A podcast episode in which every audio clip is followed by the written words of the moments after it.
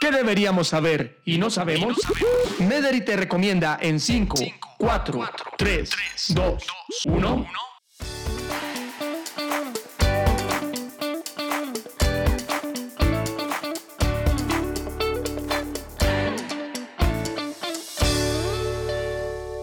Bienvenidos a un nuevo podcast, Mederi te cuenta. Tenemos a la doctora Diana Carolina Moreno, médico internista de la Universidad del Rosario, especialista en endocrinología de la Universidad Nacional. Ella es endocrinóloga del Hospital Universitario Mayor Mederi. Doctora, nos da muchísimo gusto tenerla aquí en nuestros podcasts Las 5 en 5.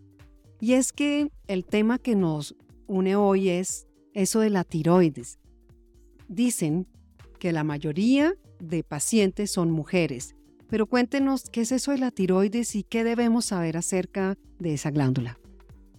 Hola Ana, muchas gracias por la invitación a hablar de este tema tan interesante. Te cuento, la tiroides es una glándula que se encuentra en el cuello. Tiene forma de mariposa y puede generar alteraciones tanto en la función como en la anatomía de esta. Vamos a hablar hoy de las preocupaciones que tenemos sobre la función de la glándula tiroidea.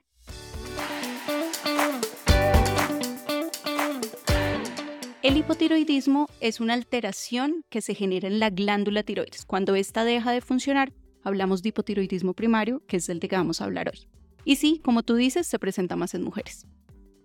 Pero, ¿qué es eso de hipotiroidismo primario? ¿Por qué empezamos a hablar por ahí? Existen diferentes tipos de hipotiroidismo y depende de dónde salga la alteración. Si es a nivel central, que es hipofisiario, o si es a nivel primario, que es cuando tenemos la alteración a nivel de la glándula tiroidea como tal. ¿Cómo nos damos cuenta que tenemos hipotiroidismo? Bueno, Ana, imagínate que los síntomas son supremamente inespecíficos. Entonces, solamente con síntomas nosotros no podemos hacer un diagnóstico de hipotiroidismo. Los síntomas, como bien lo hemos sabido, son piel seca, sensación de cansancio, aumento leve de peso, cambios en la voz pueden existir, irregularidades menstruales, y esto no lo pueden generar diferentes enfermedades. Pero una de estas es el hipotiroidismo. Es por esto que siempre debemos asistir al médico para hacer un diagnóstico y corroborar el diagnóstico de hipotiroidismo. Ese diagnóstico de hipotiroidismo que acabas de mencionar, me queda la duda, eso se hace a través de un laboratorio clínico, a través de qué resultados, porque sí, uno puede tener esos síntomas, pero no necesariamente tiene que ser hipotiroidismo, la piel reseca o sentirse cansado, como lo acabas de mencionar. ¿Cuál es ese punto, cuáles son esos indicadores que uno podría darse cuenta para ir definitivamente donde el médico y que le diagnostiquen o poder tener un tratamiento adecuado?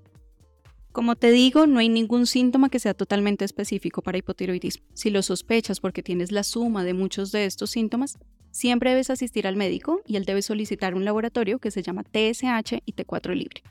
¿Qué vamos a encontrar en estos exámenes para decir hipotiroidismo? Una TSH elevada y una T4 que puede estar baja o bien normal.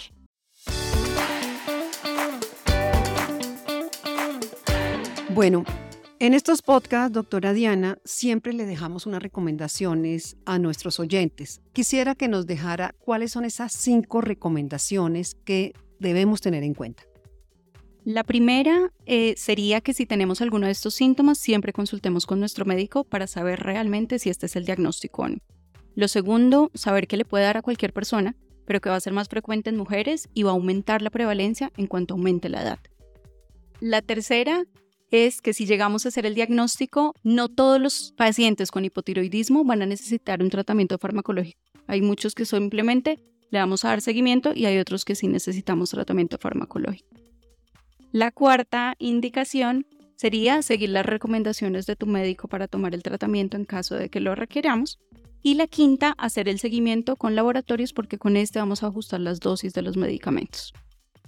Nos encontramos con la doctora Diana Carolina Moreno, endocrinóloga del Hospital Universitario Mayor Mederi. Nos vemos en un siguiente podcast porque todavía falta por hablar sobre hipotiroidismo. Estas son las 5 en 5. Gracias por escucharnos. Y recuerda acudir siempre a tu médico.